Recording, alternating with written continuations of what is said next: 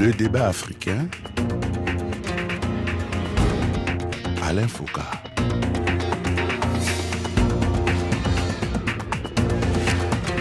Ils sont certainement les oubliés de la guerre en Ukraine. Pendant quelques jours, une certaine presse se sera faite l'écho de leur détresse, de l'indifférence, j'allais dire de la ségrégation dont ils ont été victimes. Puis, plus rien. Que sont les Africains d'Ukraine devenus? Bonjour à tous et bienvenue dans le débat africain consacré ce dimanche aux subsahariens qui ont choisi l'Ukraine comme destination, comme pays d'accueil. Qui sont-ils? D'où viennent-ils? Que deviennent-ils depuis le début de la guerre? Plusieurs invités dans ce studio et au téléphone. D'abord, Brussi Oma Hatsan, qui est étudiante en Ukraine depuis un an. Elle est camerounaise, elle est en direct dans ce studio. Bonjour Oma Hatsan. Bonjour. Merci d'être là. Notre second invité, toujours en direct de Kiev cette fois-ci, est Issa Fadio Diallo, homme d'affaires d'origine guinéenne, installé à Kiev depuis 1986 président de l'ONG Conseil africain en Ukraine, dont la vocation est l'intégration des Africains dans ce pays et des Ukrainiens en Afrique. Bonjour, monsieur Issa Fado Diallo. Bonjour, monsieur Alain. Comment vous allez? Ça va très bien, merci. Notre troisième invité est ce dimanche en direct Lomé au Togo. Ancien étudiant en Ukraine, Louis Magloire Kemayo est journaliste. Il est également le président du Club de l'information africaine, co-auteur de Togo, une démocratie en construction, aux éditions Michel Lafon. Bonjour, Louis Magloire Kemayo. Bonjour Alain, bonjour tout le monde. Notre quatrième invité de ce plateau, M. Mohamed Rachid Youla. Il est étudiant. Il suivait ses études à Kharkiv, en Ukraine, ville largement bombardée au début du conflit. Il a fui la guerre et est actuellement donc en exil en France. Il se cherche encore en attendant. Bonjour Mohamed Rachid Youla. Bonjour, monsieur l'avocat. Alors voilà pour notre plateau. Avant de parler de vos déboires et de votre situation actuelle, j'ai envie de comprendre comment vous vous êtes retrouvé en Ukraine. On va commencer par Issa Fadio Diallo. Comment vous vous retrouvez, vous, de Guinée à Kiev Qu'est-ce qui peut décider quelqu'un à Conakry à quitter son pays pour aller en Ukraine? Ah oui, monsieur Alain, merci beaucoup pour donner cette occasion. Je suis arrivé en fait en Ukraine euh, depuis 1986. J'avais une bourse d'études qui m'avait été accordée par le général Lansana Conté pour venir faire euh, l'Institut des ingénieurs d'aviation civile.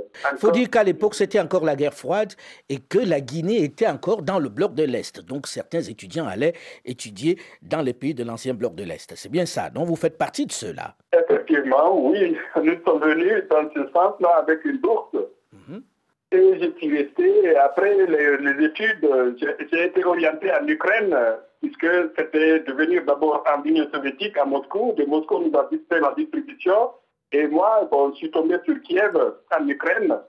Donc, je suis arrivé ici le 19 septembre 86. Lorsqu'on arrivait en Union soviétique, cela veut dire que l'ancien pays, l'ancienne Union soviétique choisissait les pays qui lui appartenaient pour vous y envoyer. C'est bien ça. C'est comme ça que vous arrivez en Ukraine. Euh, bon, nous avons eu quand même une bourse d'études qui avait été octroyée par l'Union soviétique. Oui. Mhm. Et sur place, on, vous, on choisit le pays où vous allez. C'est l'État guinéen qui avait choisi le pays où nous partons. Et qu'est-ce que vous avez fait comme étude en arrivant en Ukraine? Et j'ai fait la mécanique à moteur civil de l'aviation civile. Alors, vous avez fait de l'aviation civile à l'époque sur place en Ukraine. Euh, ce qui veut dire, c'est évident, il n'y avait pas d'aviation civile, d'école d'aviation civile en, en Guinée à l'époque. Quand est-ce que vous avez fini votre formation? Oui, j'ai fini ma formation en 93. Mhm. Et vous finissez la formation. Qu'est-ce qui fait que vous ne rentriez pas en Guinée à cette période-là? Et que vous décidiez de vous installer? Quelques mois après la, la, la soutenance de mon diplôme, je suis rentré à Conakry. J'ai remis des diplômes pour la légalisation du ministère de l'Éducation et j'ai déposé ma demande d'être engagé à la fonction publique. Et ensuite, j'ai déposé une demande à la direction technique des aviations civiles. Mais qu'est-ce qui fait que vous ne soyez pas resté sur place? Vous n'avez pas été pris? Qu'est-ce qui vous a fait repartir alors en Ukraine? Euh, comme je vous avais expliqué que quand on est rentré en Guinée, il ne restait que deux avions dans la compagnie nationale Air Guinée. Mhm. Il y avait deux Boeing 737-300, dont un est utilisé comme aéronef euh, euh, dans les vols réguliers et un autre qui était comme aéronef d'État. Ça veut dire qu'il est utilisé pour les missions du chef de l'État et du gouvernement, mais quand il n'y a pas de déplacement en lieu de mission, on peut utiliser ce même avion comme euh, pour les vols réguliers. Mhm. qui appartenait donc, à la flotte d'Air Guinée. Beaucoup d'ingénieurs et du côté civil et militaire qui étaient là et ils étaient nombreux pour simplement deux avions. Donc, euh, pour le nouveau venu, il n'y avait pas de place.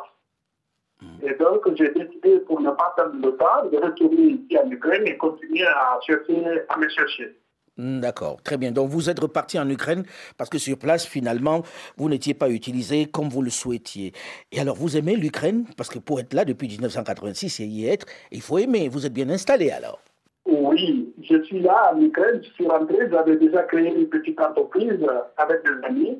On a commencé à travailler avec l'Afrique et ensuite, quelques temps après, même je me suis marié ici en Ukraine et j'ai actuellement ma famille. Ah, une Et Ukrainienne aussi- Une Ukrainienne, je suppose. une. Vous vous êtes marié à une Ukrainienne, je suppose. Oui, oui, c'est une petite Ukrainienne qui appelle la médecine. Ah donc vous êtes chez vous là-bas, tout va bien? Part- Avant la guerre, tout allait bien. Oui. Et aujourd'hui, avec la guerre, on a vu les gens partir, vous, vous êtes resté sur place. Vous n'êtes pas inquiété Les bombes ne tombent pas sur vous Tout va bien?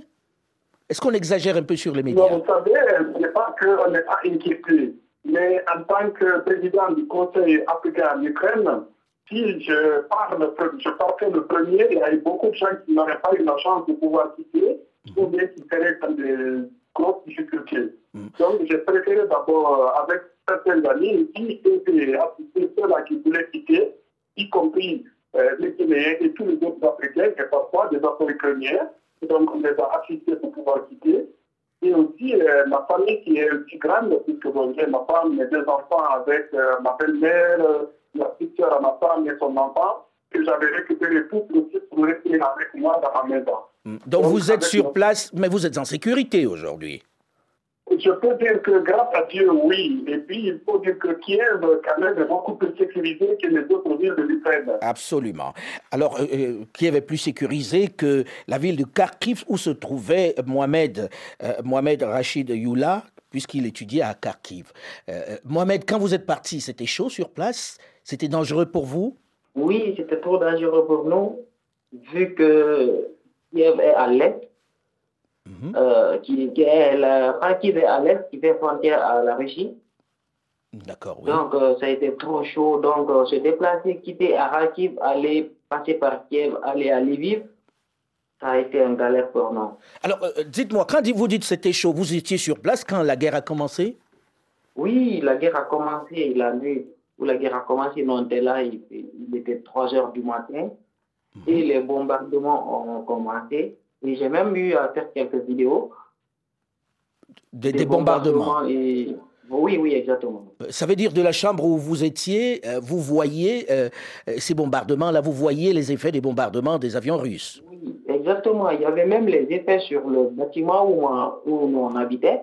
Mhm. Parce que le bomba- les bombardements où ça, ça, ça, pro- ça provenait et c'était pas loin de notre bâtiment. Mhm. Donc c'est ce qui a, nous a fait chaud et on a, on a plus dormi jusqu'à 7 heures du matin. Alors, comment vous vous êtes retrouvé, vous, à Kharkiv? Vous, vous êtes plus jeune, vous n'êtes pas arrivé du temps de la guerre froide. Qu'est-ce qui vous a convaincu de vous retrouver en Ukraine et à Kharkiv? Ah, voilà. Et moi, j'ai eu mon bac en 2019 dans mon pays. Mhm.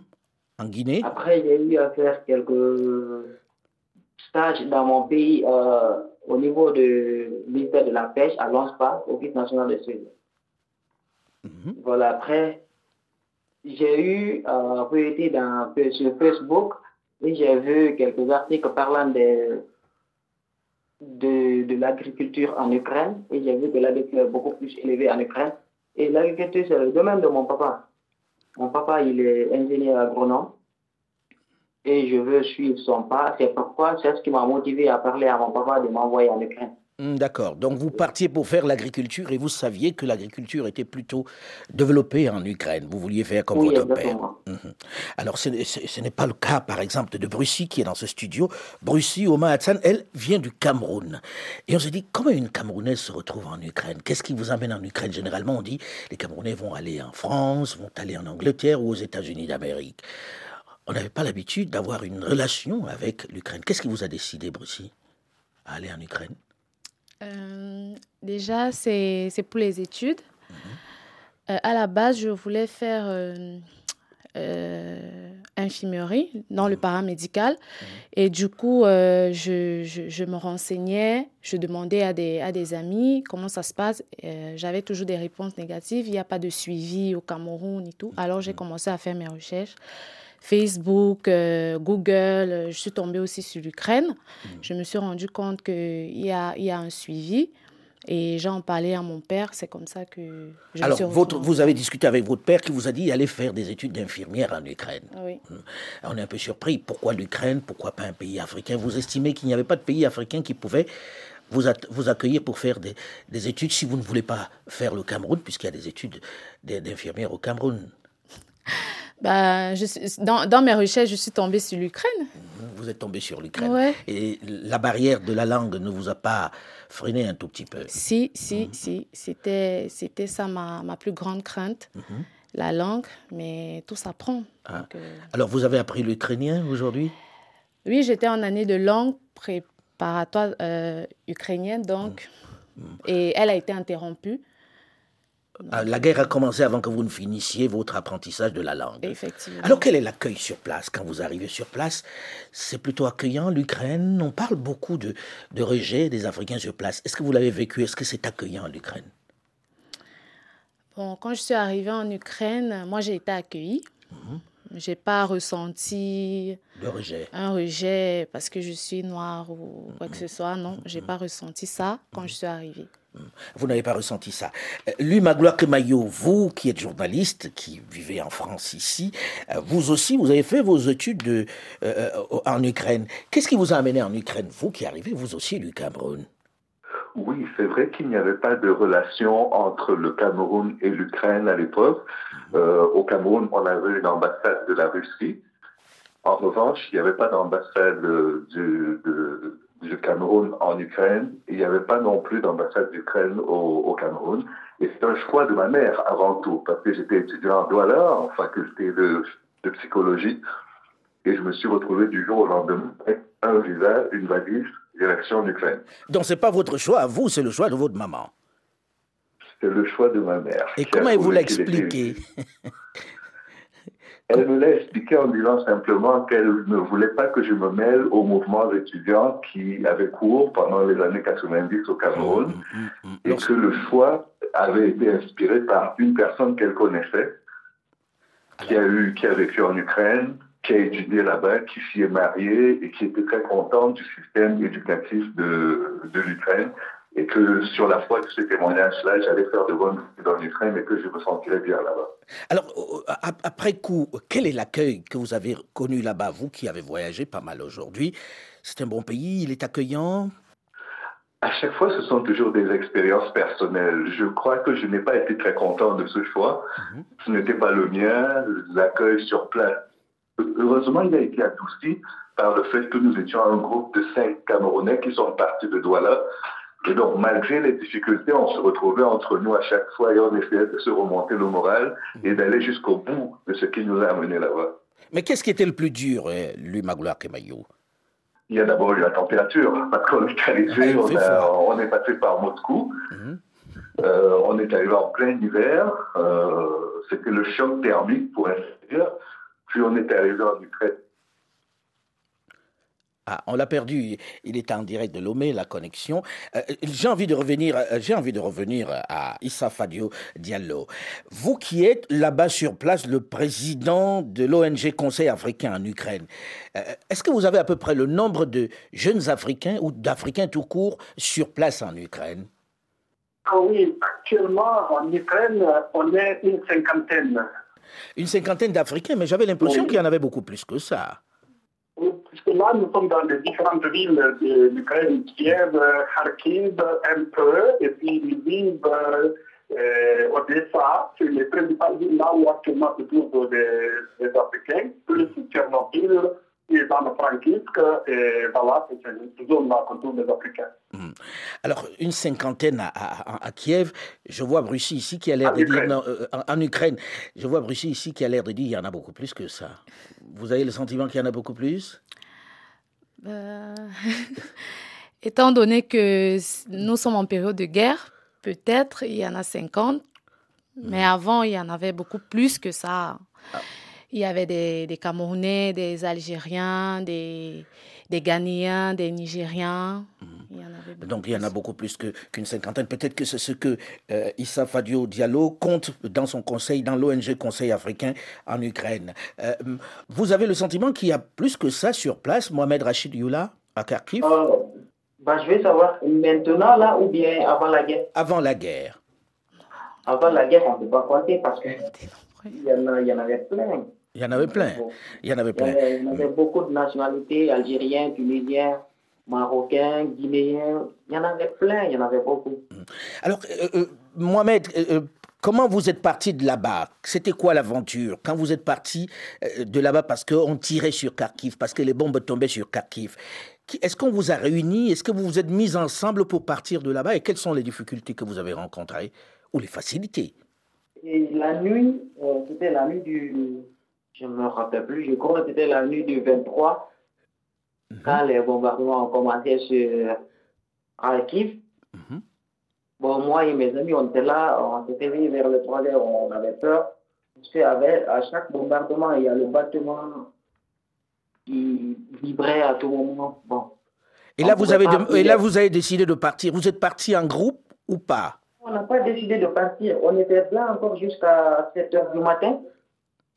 Après, il y a un communiqué qui est sorti. Il y a le maire de la ville qui a, qui a, qui a dit aux gens d'aller dans le métro, se mettre à l'abri. Mhm. Et vous vous êtes mis à l'abri dans le métro. Mhm. Dans le métro, oui. Et après, à quel moment vous décidez qu'il faut quitter la ville, qu'il faut quitter le pays, très concrètement? Au moment où on a vu les, même les, les Ukrainiens de nationalité et rentrer dans le métro, quitter définitivement Kharkiv pour Kiev, parce que Kiev, c'est une ville bien plus sécurisée que Kharkiv. Mhm. On, on s'est tous dirigés vers là-bas parce que en- Mhm. on est parti jusqu'à la gare, on ne voulait pas quitter parce qu'on a beaucoup de choses euh, à Kharkiv là-bas, comme nos ordinateurs, nos effets personnels. Mhm. Bon, on ne voulait pas quitter. Mais vu qu'il y avait un manque de train maintenant et on a vu, on a vu avec les amis, on a dit que c'est peut-être sérieux, il faut se sauver. Bon, on est parti à Kiev. Alors, On est arrivé à oui, vous êtes, vous êtes passé par Kiev pour remonter, puisque pour aller vers la Pologne, il fallait passer par Kiev, c'est ça? Oui, exactement. On est venu à Kiev. On est resté à Kiev euh, un jour. Après, ils ont dit euh, que tout le monde doit se rendre à Lviv pour aller à la frontière. Il y a les bases où ils, ils peuvent mettre les gens, des réfugiés, pour, pour être à l'abri. Bon, la nuit où l'on devait quitter Kiev, il y a eu un bombardement encore à, tout juste à côté de la gare de Kiev. Et c'est encore ça. Et, ce qui a motivé beaucoup plus de personnes à quitter Kiev pour aller à Lviv. Euh, Les gens ont souvent dit Lviv. euh, on n'avait pas bombardé à Kiev. Vous qui étiez à Kiev, Russie, est-ce que vous avez assisté à un bombardement ou c'est la peur qui vous fait dire allez, on va partir de ce pays rapidement? Il y a eu un, un bombardement à Kiev. Je, je me souviens, euh, je ne sais pas si c'était à côté d'un d'un aéroport. C'est ça qui vous a décidé à partir à ce moment-là? Euh, oui, et je suivais aussi les informations. Il y avait, on bombardait de tous les sens à Kharkiv, un peu de partout. Donc, moi, j'ai décidé de, de partir. Bon, on a décidé en groupe. Dans mon foyer où je vivais, il y avait trois Africains. On a décidé de partir en groupe. On, est, on a quitté Kiev pour Lviv.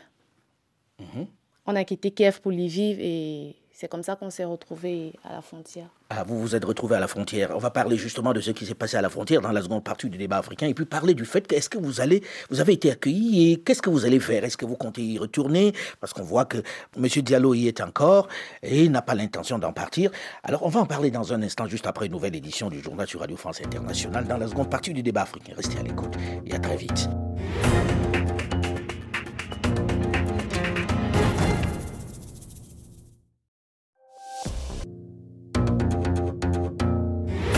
Le débat africain. Alain Foucault. Qui sont-ils? Pourquoi ont-ils fait le choix de Kiev pour s'installer? Que deviennent-ils avec la guerre qui se déroule en Ukraine. Bonjour et bienvenue à tous ceux qui nous rejoignent seulement maintenant dans la seconde partie du débat africain consacré ce dimanche aux Africains d'Ukraine. Avec d'abord dans ce studio Brussi Oma Hatsan, qui est étudiante en Ukraine depuis un an. Elle est en direct aujourd'hui dans ce studio. Notre second invité, qui est lui en direct de Kiev, est Issa Fadio Diallo, homme d'affaires d'origine guinéenne, installé à Kiev depuis 1986. Il est le président de l'ONG Conseil africain en Ukraine, dont la vocation est l'intégration des Africains en Ukraine et des Ukrainiens en Afrique. Notre troisième invité est ce en direct de Lomé au Togo, un ancien étudiant en Ukraine. Louis Magloire Kemayou, qui est journaliste, il est également le président du Club de l'information africaine, co-auteur de Togo, une démocratie en construction aux éditions Michel Lafont.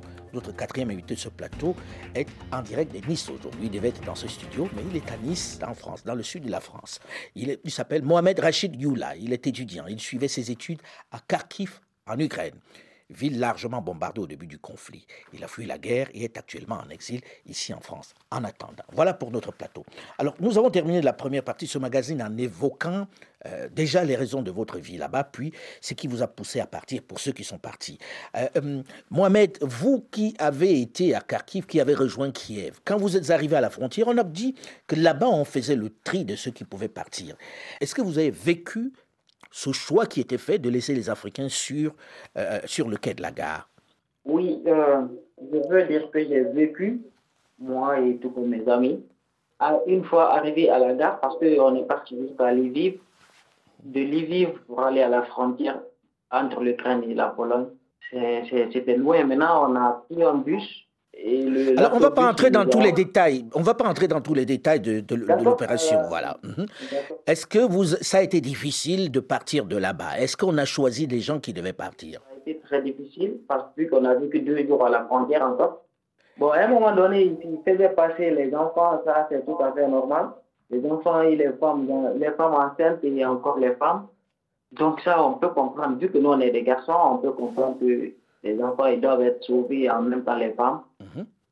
Maintenant, c'est à partir du moment où ils ont commencé à faire passer les jeunes comme nous, les jeunes Ukrainiens comme nous, que d'autres Africains et moi avons décidé de, de, réagir maintenant parce que on avait accepté que les enfants et les femmes passent. Mais à partir du moment qu'ils font passer les jeunes comme nous, qui sont des Ukrainiens, on ne peut pas attendre parce que nous et ces gens-là, nous sommes tous en danger. Mais ça se passait comment? Ils disaient pas les Africains ou bien euh, ils faisaient ça de façon, on va dire, un peu cachée C'était euh, ouvertement? Bah, Ce n'était pas caché, c'était ouvert.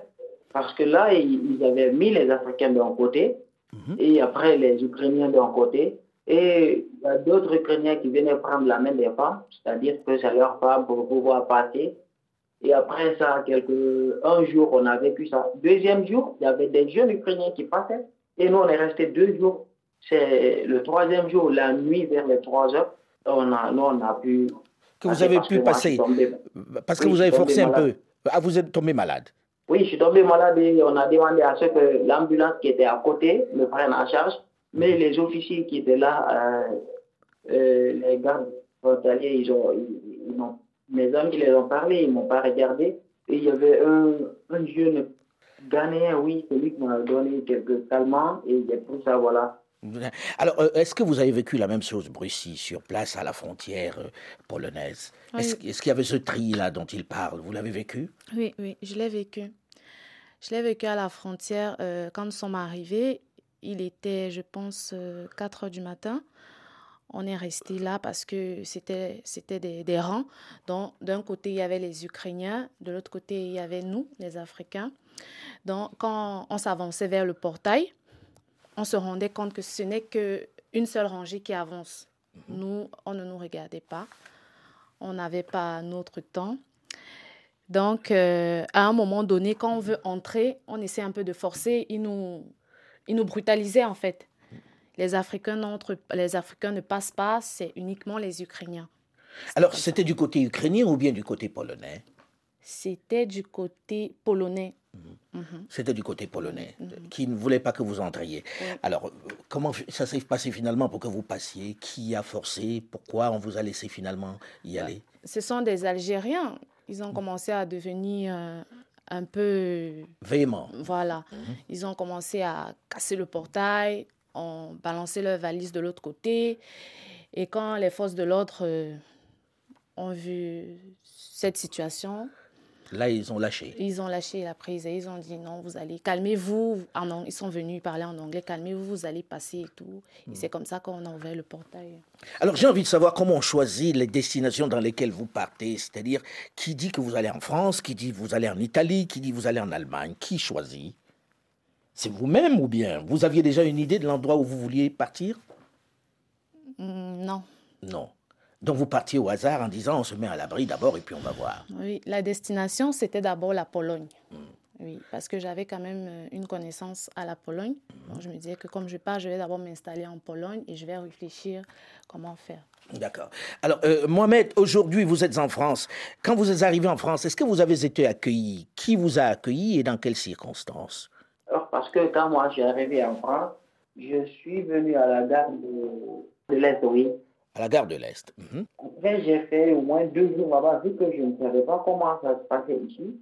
Et c'est un groupe d'Ukrainiens, j'ai vu maintenant, en train de s'entretenir avec des, des, policiers. Maintenant, je les ai demandé aussi que je viens de l'Ukraine, que je n'ai pas où habiter, j'ai passé un jour ici dans la gare.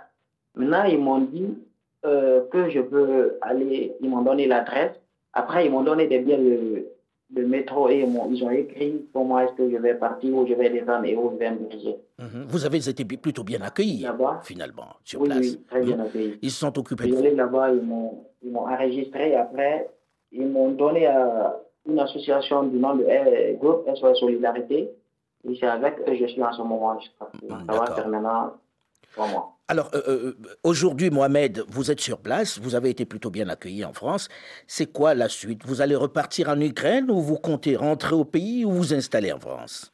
Bon, le temps va nous parler déjà parce que là, moi, je suis quitté en Afrique pour venir en Ukraine. C'est pour avoir un diplôme, c'est pour un objectif. Mhm. Et moi, je n'ai pas atteint mon objectif là. Je dois rendre fier mon papa. Et malgré qu'il est, qu'il est déjà au courant de la situation, mais dans mon pays, si tu veux être quelqu'un, il faut avoir un diplôme. Donc pour vous, vous avez envie de passer votre diplôme avant de repartir sur place. Ici en France, euh, si on vous demande de repartir en Ukraine, vous repartiriez? Oui, parce que là, je vais demander, euh, parce que l'année là, moi, je suis venu, j'ai fait le cours de langue, j'ai validé. Après, j'étais en première année cette année, 2021-2022. Mhm. Maintenant, j'ai payé ma scolarité, euh, mais je n'ai pas fini mes études, je n'ai pas eu mon...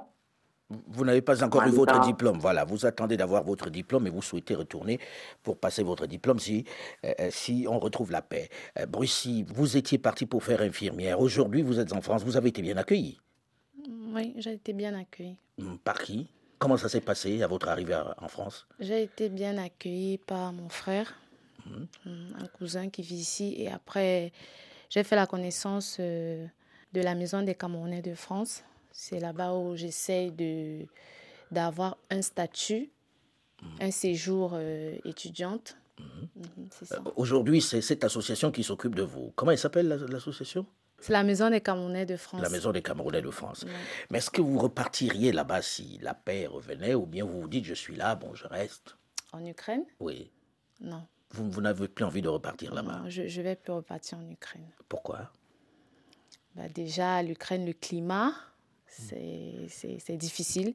Et la langue, ici, je suis déjà en France, je parle bien français, donc je, je préfère m'adapter ici. Mais pourtant, l'Ukraine était votre première destination. Ça, oui. mais plus maintenant. C'était ma première destination, mais il y avait un problème de langue. C'est intégré, c'est pas facile. Euh, lui, Magloire Kemayou, vous qui avez été là-bas, comment vous jugez le fait d'aller faire des études là-bas? C'est une bonne destination pour les études avant que cette guerre n'éclate? Dans l'esprit, c'est assez facile d'obtenir le visa parce que c'est ce qui a motivé la plupart des choix.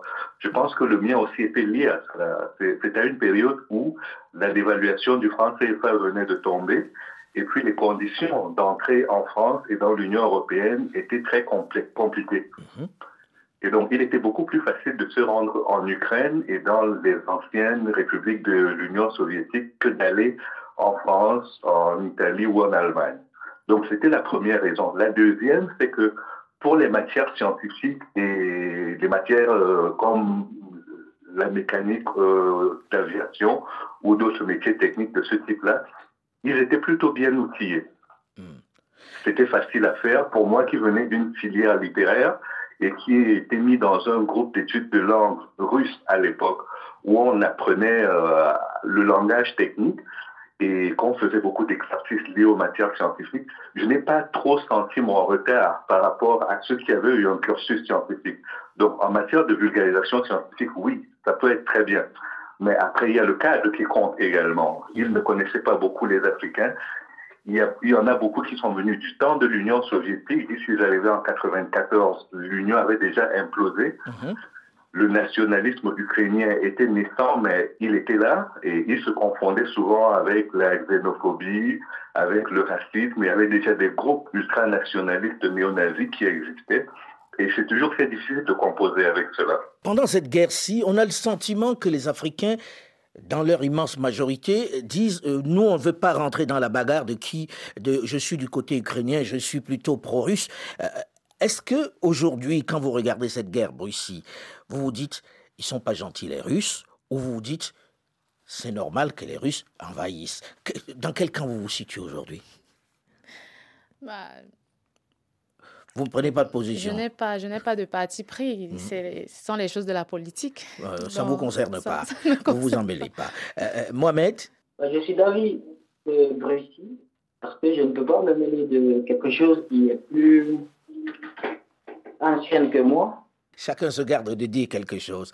Euh, comment expliquer ça, euh, Lumagloire On se disait, eux qui viennent d'Ukraine, ils doivent avoir pris position pour l'Ukraine en disant non, c'est pas normal ce que fait la Russie. Ils pourraient, mais à côté de cela, il s'agit quand même d'un pays dans lequel ils sont accueillis mhm. et qui est en, train de faire face.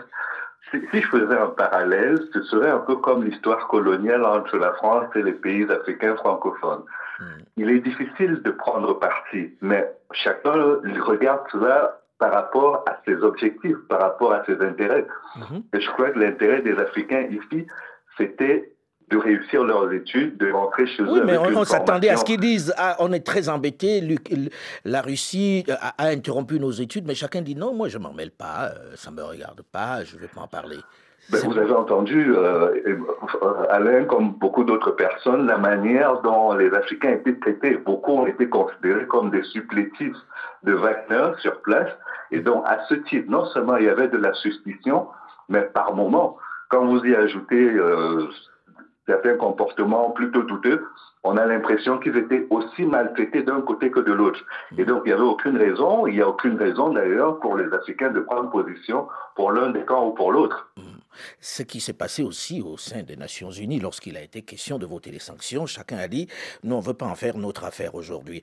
Aujourd'hui, euh, lui Magloire Kemayo, quand vous regardez tout ce qui se passe sur place, est-ce que aujourd'hui vous pensez que les Africains devraient continuer d'aller là-bas pour leurs études. On sait qu'il y a des études d'agronomie qui sont particulièrement bonnes là-bas, et aussi d'aviation civile, et peut-être même d'infirmière, on ne sait pas trop. Pensez-vous que ça reste une destination pour aller faire des études?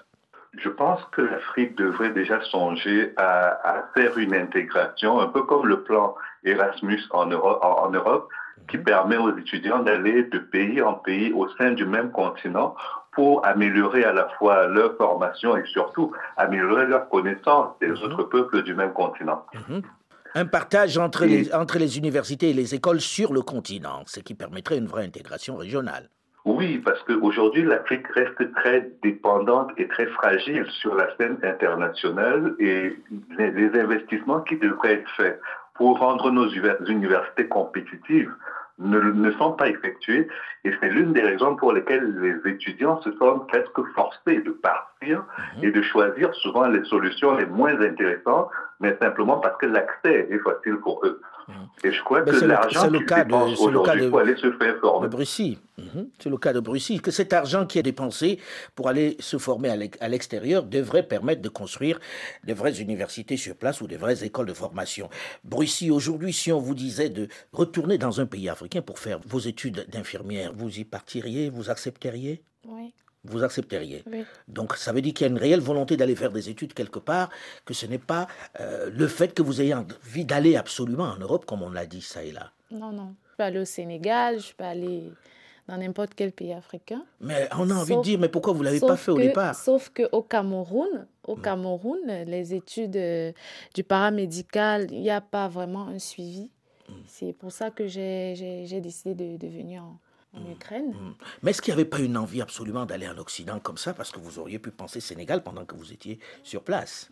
Oui, c'est vrai, mais j'avais l'Ukraine sous les yeux. J'avais pas le Sénégal, j'avais pas. Il n'y avait pas de publicité autour de, de non, des non, il n'y avait pas. Mes recherches, il y avait l'Ukraine, le, l'Ukraine, euh, il y avait la Belgique aussi. Mhm. Oui, mais il y avait aussi le coût de vie et tout. Donc l'Ukraine était un peu plus favorable. Est-ce que c'est beaucoup moins cher en Ukraine, euh, lui, Magloire Kemayo Non, ce n'est pas cher parce que le minimum au moment où j'y suis allé, euh, frais d'avion et de visa, tous les frais préalables mis de côté, mhm. c'était 1500 euros la formation par année. Et il fallait payer également sa, son hébergement, il fallait se nourrir. Et je crois que dans nos pays, ces formations-là coûtent beaucoup moins cher. Mhm. Et même si ce n'est pas au Cameroun, quand on va en Tunisie, quand on va au Mali ou dans un autre pays africain, on ne sera pas dans le même ordre de dépenses. Mm. Mais il faut dire euh, à la vérité que la majorité des étudiants africains qui vont faire médecine et autres restent quand même sur le continent. Hein. C'est-à-dire qu'il y a cet échange, même si c'est très très personnel. Combien ça coûte euh, des études d'infirmière à Kiev, par exemple? Bon, je n'étais pas encore à ce niveau-là. Je mm. faisais encore les études de langue. Mm-hmm en Ukraine. Mhm. J'étais encore au niveau des études de langue. Mhm. après les études de langue, je devrais... Donc vous ne saviez même pas le, coût exactement à ce moment-là. Vous vous disiez, on va voir après. Mohamed Rachid Youla, euh, ça ne vous est jamais venu à l'esprit d'aller faire des études d'agronome ailleurs en Afrique, dans un autre pays que la Guinée, tout simplement, au lieu de choisir Kiev? Qu'est-ce qui fait que vous ayez choisi plutôt euh, Kiev à ce moment-là, alors que c'est faisable sur le continent Parce que moi, dans mon pays, il y a beaucoup de cadres anciens qui ont eu à avoir des diplômes en, dans les pays russes, c'est-à-dire euh, la Russie, l'Ukraine. Et ces gens-là sont bien respectés en ce moment dans mon pays. Ils, sont, ils ont été des ministres, des directeurs. Donc, ça m'est venu à l'idée de venir avoir un diplôme européen et de bénéficier de la même cote. Et de bénéficier de la même cote. En tout cas, ça montre aussi qu'il y a un vrai souci d'intégration régionale. C'est-à-dire, il y a des écoles d'agronomes, il y a des écoles d'infirmières sur le continent, il y a des écoles dans pas mal de domaines, mais finalement, on a le sentiment que la plupart des étudiants préfèrent partir du continent pour aller suivre leurs études ailleurs. C'est bien ça, non, lui, Magloire Kemayo, quand on regarde à la fin. Est-ce qu'on ne devrait pas faire de la publicité autour de, ben, des études sur le continent, en améliorant évidemment ces non Seulement, hmm non seulement il faudrait faire la publicité, mais je crois qu'il faudrait aussi valoriser les formations et les diplômes mmh. délivrés sur place. Parce que quand vous partez du continent avec un niveau ingénieur et que vous voulez poursuivre vos études ailleurs, vous êtes recalé de quelques années parce qu'on estime que votre diplôme, on n'est pas sûr de sa, de sa crédibilité. Mmh. Et cette discrimination, nous ne la subissons pas qu'à l'extérieur par moment à l'intérieur également, quand vous avez deux ingénieurs dans la même spécialité, celui qui a étudié en Europe est largement privilégié par rapport à celui qui a étudié dans le pays. Et je crois que tous ces complexes-là devraient être pulvérisés pour remettre de la confiance dans les, les, les, dans les études sur place.